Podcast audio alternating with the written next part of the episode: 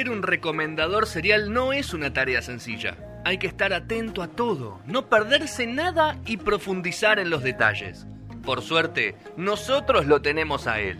Llegó el momento de Rodrigo Molina, con todo lo que no te podés perder del cine y las series en No Son Horas.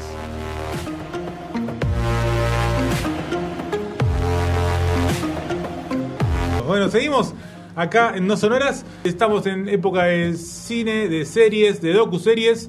Y en instante nomás lo tenemos a nuestro especialista. Bueno, Rodri, arrancamos con lo que nos lleva hoy. Y es otra nueva docuserie. Y picante y áspera, ¿no? Para, para verla con con- bien, bien, bien con los ojos bien abiertos y con Sí, un poco de un caso fuerzas. tremendo. Estamos, Vamos a hablar de un caso tremendo. Vamos a empezar. a- en realidad, he visto dos documentales. No, es un, no son serie, no es una serie, son Claro, es documental, exacto, sí. Mm. do- dos películas documentales. Una está en Netflix y otra está en HBO. Mm. La- los que están a- adheridos a, al plan de HBO lo pueden ver en Flow o en Telesanto Play, donde tengan su cable. Y es sobre el mismo tema, o sea, la misma temática, que es precisamente esto. Y quiero que presten atención, que es cómo durante un montón de años hubo un médico que estaba encargado del equipo de gimnasia artística olímpico de, de los Estados Unidos y abusó de todas o casi todas las atletas olímpicas durante su gestión, podríamos decir, durante el tiempo que él estuvo ahí trabajando. Así de simple y así Sí. de De macabro, el asunto. Sí, sí, el asunto. Una bomba total, Vamos ya estamos hablando de, como decíamos en el primer bloque, de, de, de algo donde los yankees se jactan mucho de ser los mejores, y lo son generalmente. Un, un deporte donde ellos son estrellas, donde brillan, donde se muestran con orgullo todo el tiempo, ¿no? Sí, digamos, es uno de los, podríamos decir, de los equipos más queridos Claro. dentro de, de- de lo que es el, equi- el equipo olímpico y digamos los más, podríamos decir los más... Esa, eh, no sé si llegaron a escuchar la música, se me abrió.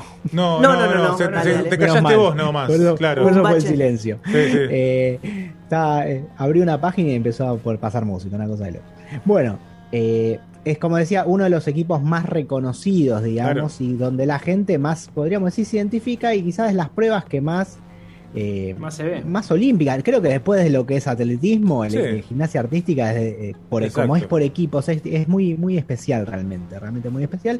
Los Estados Unidos se hicieron fuerte luego de los de- en los años 80, luego de contratar a, a los entrenadores de Nadia Comaneci, digamos, mejor dicho, desertaron y terminaron eh, siendo parte del equipo olímpico eh, argentino, a decir, de los. Estados Unidos. Y bueno, ahí empezaron a cosechar oro tras oro, oro tras oro.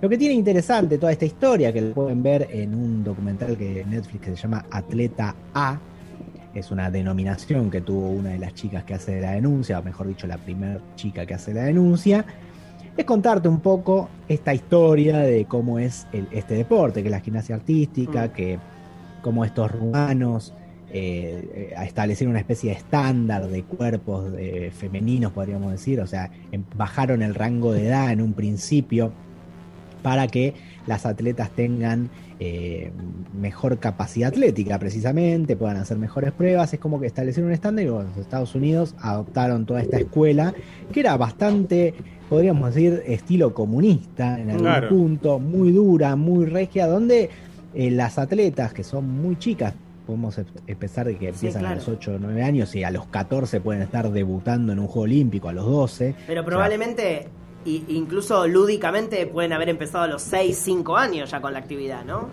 Exactamente, pero a nivel profe- Sí. más profesional, o sea, con competencia ya arrancan una temprana edad, una temprana edad que es impresionante porque la presión que tienen, o sea, no es un deporte fácil, es un deporte donde el cuerpo más que nada está muy expuesto, donde las lesiones son muy recurrentes, donde realmente se pone al límite al cuerpo. Es mucho más, diría que es mucho más difícil que, por decir algo, otros deportes como el básquetbol, como el fútbol, eh, como, no sé, como el tenis, eh, eh, digamos, Es mucho más el técnico. cuerpo.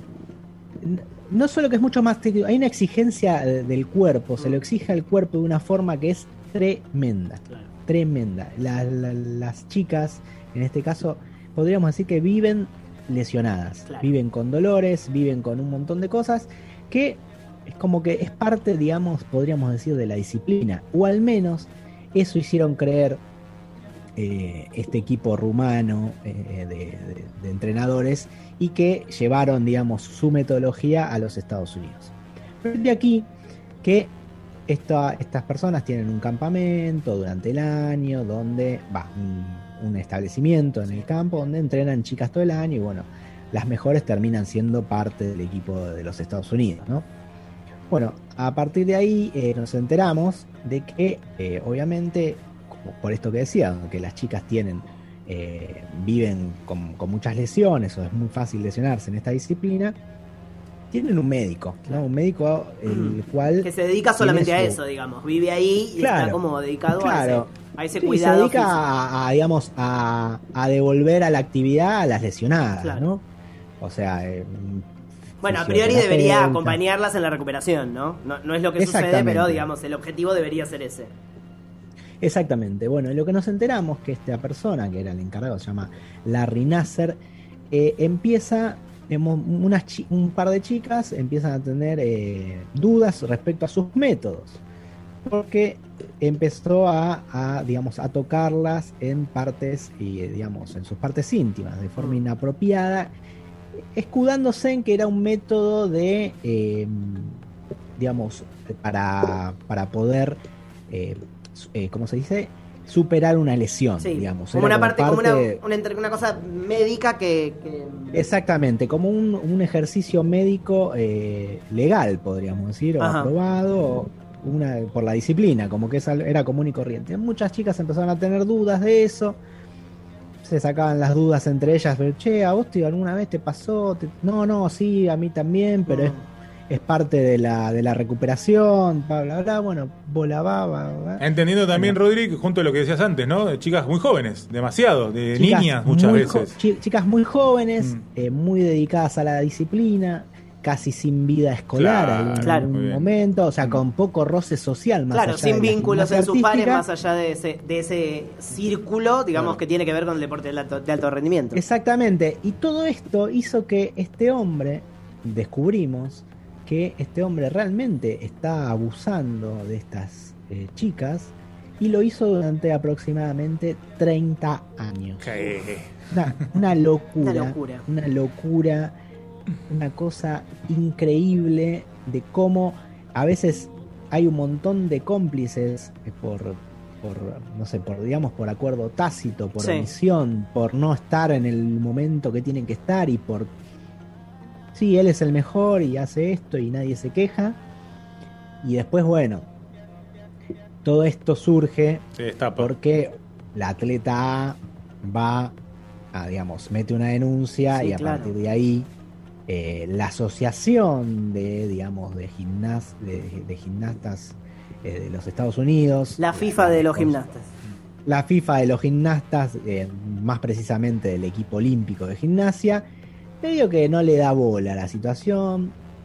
Pasa un año, el tipo sigue Wow. en su puesto, pasa un año y se empiezan a a aparecer algunos más casos, pero ellos no hacen nada. Hasta que se mete un diario, eh, digamos, meten a la prensa en el medio y ahí surge realmente un escándalo aún mayor que obviamente explota en todas en, en todo lo que es el, el me- en todos los medios ¿no? Es importante aclarar, ¿no? Que las denuncias no fueron en el año 84, ¿no? Como, como uno pensaba, bueno, antes estas cosas no Claro. se protegían.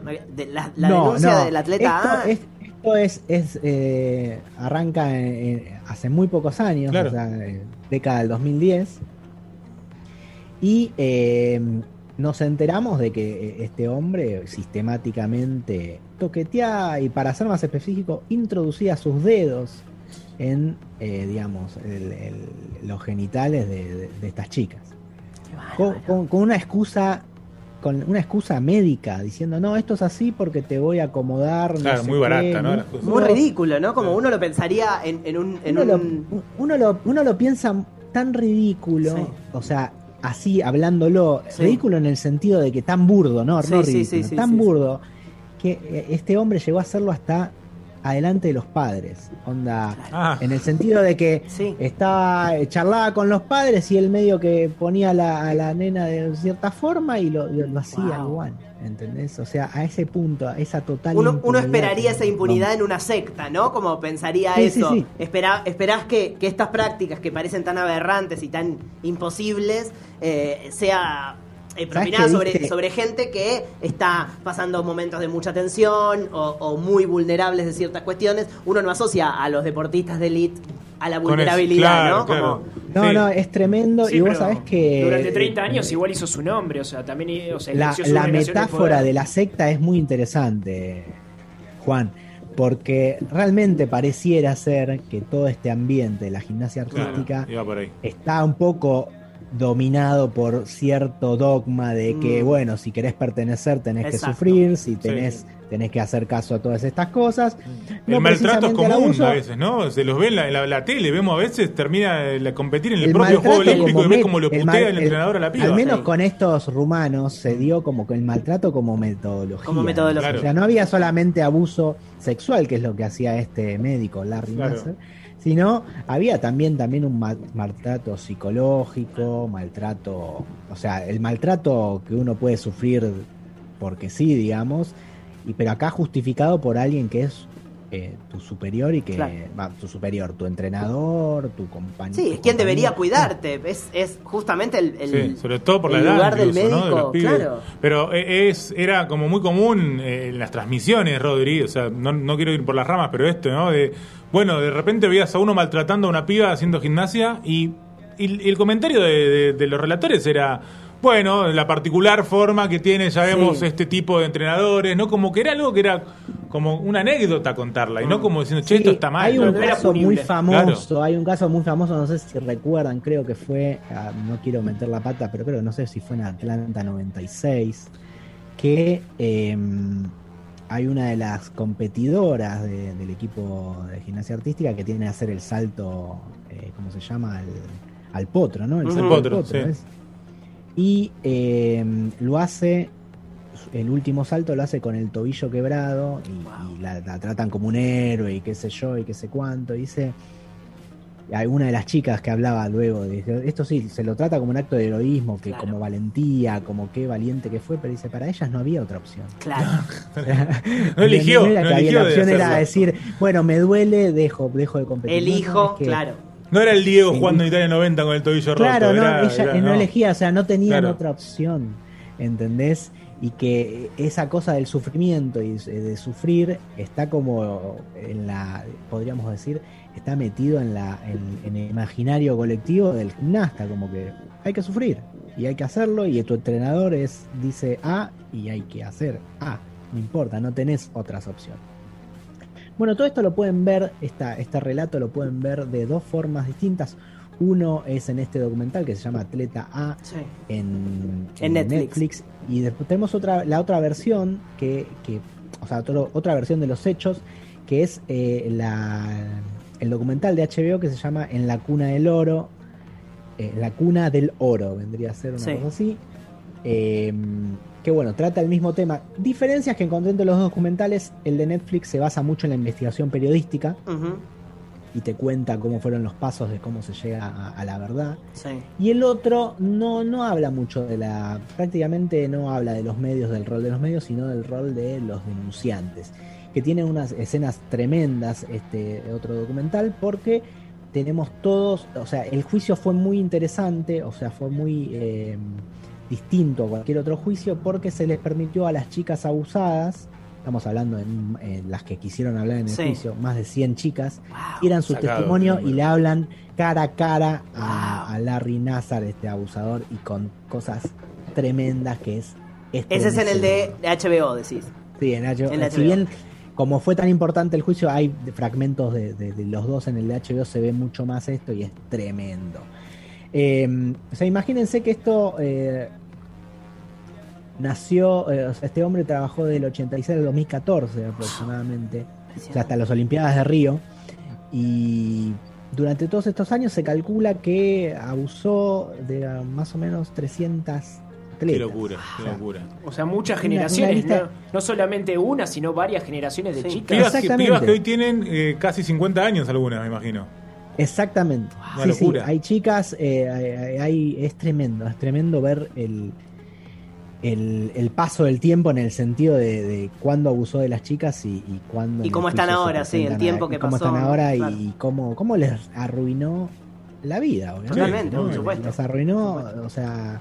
Además hay, hay casos tremendos de, de chicas, obviamente, lo que sucede casi todas en este tipo de, de- de casos, ¿no? De, de chicas que a, a las cuales nadie les creía, ni siquiera Claro. los padres Claro. y que es- fue se terminó en situaciones horribles de intento de suicidio, Claro, depresión, bueno, un montón de cosas, ¿no? Y el tipo fue una estrella durante mucho tiempo, Claro. como el mago de la medicina de la, de la gimnasia artística. Y, y bueno, hasta que se descubrió la verdad, que en realidad es, es muy siniestro, ¿no? Porque Muy. como un pedófilo usa su carrera para seguir, eh, o sea, para ser eh, el mejor en algún Claro. punto y a Y la para vez perpetuarse, ¿no? usar toda esa ventaja, perpetuarse en algo para poder eh, usar su, su perversión y poder completarla todos los días. Bueno, o sea, es el- tremendo, o sea, la- una mente maestra Sí. del, de- de horror. la Al servicio del mal. del horror Totalmente. y al servicio del mal. Totalmente. Es tremendo. Es un, Totalmente. es un caso estremecedor. para mí. Eh, el final del caso implica un juicio. eh, ¿Cómo, ¿Cómo está ahora la situación, digamos, del equipo? y No, y- no, no. El... No quiero, no quiero spoilear, digamos, Claro, pero digamos, pero sí, sí, fue, hay- un- fue una bomba cuando Sí, el sí, juicio hay una, es se una cantidad desata. zarpada por caso, ¿no? De, de pena que le dan, ¿no? O sea, Claro, sí, sí, sí. y no solo él, porque todo se puede reducir a él, ¿no? Si Mm. él es un perverso, No, no. él es un pedófilo, Esto destapa es- una olla de, de cierto. Destapa una olla tremenda de un montón de gente que hizo la vista gorda. Claro, la asociación misma, de ¿no? gente De que- que no estaba queriendo pegar, quedar pegada. Claro. un montón de gente que estaba alertada, un montón de víctimas que, que se cansaron de denunciar y que nadie les dio bola. Claro. Digamos lo mismo de siempre, Sí. ¿no? Pero ¿qué pasó? Como todos, la gimnasia artística de los Estados Unidos, como dije antes, es un evento eh, muy popular Sí, y había mucha plata de por claro. Claro. Muy redituable. Claro. era muy redituable, entonces era muy difícil, digamos, hacer destapar esta olla y, y- y dejar el negocio, digamos, conservar el negocio. Claro, porque mientras el equipo iba bien, no se quería Es que le- tocar. Es que el Ese ¿sabes lo más negocio. loco de todo esto? Mm. Que el equipo siempre le fue bien Claro, durante sí. todo esto. ¿Entendés? Sí, sí, sí. O sea, era como, bueno, sí. Pero- tiene- pero los resultados- Pero ganamos, un- papá. Claro, ganamos. pero ganamos. el doctor tiene un par de denuncias de abuso. Sí. Bueno, pero medalla de oro. Claro. No, Totalmente. bueno, pero lo, lo que No, hacían no. estas chicas es, es vivir eh, un día a día de horror en el Claro. cual después eso les permitía ser extremadamente competitivas, porque yo me las imagino compitiendo con unos nervios de acero terribles. ¿O no? Es que eh, es muy interesante lo- todos los testimonios que dan las chicas, de cómo eh, por amor a la, a la, A la profesión, digamos, a la a actividad. la profesión, a la disciplina, como que se desconcentraban de eso, Mm. mejor dicho. Claro, no le lo- prestaban la atención, Claro. como decían, no, ahora tengo que competir, me tengo que olvidar. Me tengo que olvidar de esto. tremendo. Como mecanismo lo prácticamente loco, también de defensa. Como mecanismo ¿no? de defensa, como y, y lo más loco que el tipo lo seguía haciendo durante las Olimpiadas. Ah, sacado, sacado. Era, era una Una cosa. impunidad muy impresionante. No, no, un un nivel de. Mirá que hemos visto acá, hemos repasado un montón de casos. Sí. Harvey Weinstein, Sí. Jeffrey Epstein. O sea, hemos gente con impunidad tremenda, pero con un poder Mm. que hace que uno diga, bueno, mirá, mirá toda la guita que tenía este tipo. Pero Claro. este tipo, Larry Nassar, no tenía, no, no No. era un millonario Sí. poderoso que Claro. compraba gente. Sí, sí, es parte de un equipo como hoy puede ser un médico de una selección que por más renombre que tenga no es una figura Sí, fundamental. no, no, Exacto. de hecho, de hecho Puede no venir otro tranquilamente en siquiera- su lugar. Claro. Sin dudas. Ni siquiera su trabajo, o sea, imagínate las Olimpiadas son cada cuatro años. Sí, sí, sí. Eh, hay, o sea, él su trabajo formal era en una universidad, obviamente con el equipo también de gimnasia artística, Claro. pero él era como una, digamos, como que son una especie de eh, Contratados para un proyecto concreto, digamos. ni siquiera eh, son como voluntarios. Voluntarios. O sea, el eh, esa parte del equipo es medio como voluntario. digamos, Mm. obviamente es parte del negocio de él. Sí, sí. Después yo soy el Soy entrenador. tal, el claro, médico, obvio, obvio, soy tal, y después, obviamente, en una universidad sí, vos sos un capo, Claro, contrato. O sea, claro. se trataba un poco de eso. pero es tremendo cómo contó por, eh, por omisión en, algún, en algunos casos y en otros por simplemente por no querer meterse con la complicidad de mucha gente, Claro. de mujeres y de hombres dentro de, las, de la FIFA, como dijimos, de, la Asociación de Gimnastas de los Estados Unidos. Un caso estremecedor en un, un montón de puntos con muchos highlights que, que pueden ver a lo largo de estos dos documentales. Repetimos Eh, los nombres de Rodri, Atleta A, el de Netflix y el otro. Sí, el otro es en la cuna del oro. Ahí va. Voy a buscarlo bien porque tienen diferentes. Si buscan Larry Nasser, HBO lo van a encontrar seguro porque tiene un, un, un nombre medio extraño. Más extraño. En inglés es medio largo. Y, Y lo en- cambian. y le, le buscaron una traducción medio rara. En el corazón del oro Ahí va. le- lo pueden encontrar en, en español. Atleta en Y- Netflix, en el corazón del oro Del- en Sí. eh, HBO, ¿no? O En. HBO, exactamente. A mí me, me gustó mucho estas dos versiones porque hacen hincapié en distintas cosas. Se complementan, básicamente, complementan. Se, se complementan muy bien, eh, se complementan muy bien y vemos también eh, eh, los testimonios. Hay testimonios que, que son diferentes los testimonios de las chicas, sobre todo en el juicio de, de ambos documentales. Claro. Entonces me parece que es, le- eh, es como ver la- de alguna forma dos caras de la misma moneda porque eh, en un lado tenés, nos, nos vamos a meter más en cómo el periodismo y la investigación periodística fue fundamental en esto y en otro vamos a ver cómo fue fundamental que las chicas tengan ganas de eh, presentarse y declarar, ¿no? Así que, y cómo, eh, digamos, eh, la valentía que tuvieron de, de no abandonar una causa que parecía perdida, porque Claro. realmente las ningunearon durante mucho tiempo. Claro. O sea, fue una, fue también una, podríamos decir, una prueba de perseverancia, no simplemente en que esto en dos minutos se resolvió, sí, el tipo va preso, no, Claro. fueron muchos años de recolectar muchas cosas, muchas pruebas. No, y Bueno. si bien, digamos, el resultado no, no calma cierta angustia, cierto dolor, es verdad que cuando se hace justicia es, es muy positivo para las víctimas de, de ciertas cuestiones, hay un daño que es irreparable. Totalmente. No hay tiempo de la cárcel, no hay dinero que él pueda pagar que pueda reparar el daño eh, físico y psicológico que pudo haber tenido sobre, sobre sus Hoy por hoy, eh, por ejemplo, Simone Biles, que es la, la estrella del equipo o, de gimnasia artística de los Estados Unidos, esta chica eh, afroamericana eh, que brilló en, en- en Río de Janeiro, eh, confiesa que toma eh, medicamentos contra la ansiedad Claro, por locura. los abusos sufridos supuesto, claro. por este tipo. Una locura. ¿Entendés? Rodri, O sea, querido, estamos ahí. eh, no sé si tienes algo más para agregar. La verdad que eh, para, no, no, para yo, ver, sin dudas. a los que les interesan estos, eh, estos temas, Mm. Eh, creo que es un documental fundamental porque creo que hay dos cosas así que son muy, muy interesantes, que es como el, digamos el Me Too, digamos el Claro. movimiento de, de yo también no solo tocó a cuestiones artísticas, digamos, o que tienen que ver con la farándula, sino también en el ámbito de los deportes fue muy interesante y, y acá destapó una olla que fue tremendo en los Estados Unidos. Así que eh, yo se lo súper recomiendo. Y bueno, ya sea el de Netflix y el de HBO, creo que completan mucho mejor la historia ver los dos. Así que Bien. si pueden, mírenlo y bueno, estén preparados y en algún punto Claro. tengan, eh, tengan Sí, no te lo pongas el domingo a es. las 7 de la No, tarde. no, no. Claro, que te sí, va a agarrar sí, un sí. bajón y, viste, te, Es, te- es te fuerte, tira para abajo. ¿viste? Es fuerte. sí, es fuerte. Eh, Es fuerte, pero uno está bueno también para aprender. Totalmente, es muy importante. Que, que tiene, que tiene hijas. Totalmente. Co- como a veces las cosas que parecen tontas, a veces que lugares donde ámbitos donde uno cree que no puede pasar nada o mismo No, y sobre todo ahí, esto que estaba pasando no a espaldas de los padres. Es, es- no, es impresionante, es en, la en la- la- en las narices de los padres, así que eh, todo de todo se aprende y esperemos que, que esta clase de bestias no existan más en- ni en el deporte ni en ninguno de los, de los ámbitos, ¿no? Obviamente. Bueno, Rodri, un abrazo gigante y muchas gracias ahí, como siempre, por la data hermosa. Beso, beso a todos, feliz del trabajador mañana. Igualmente, amigazo, igualmente.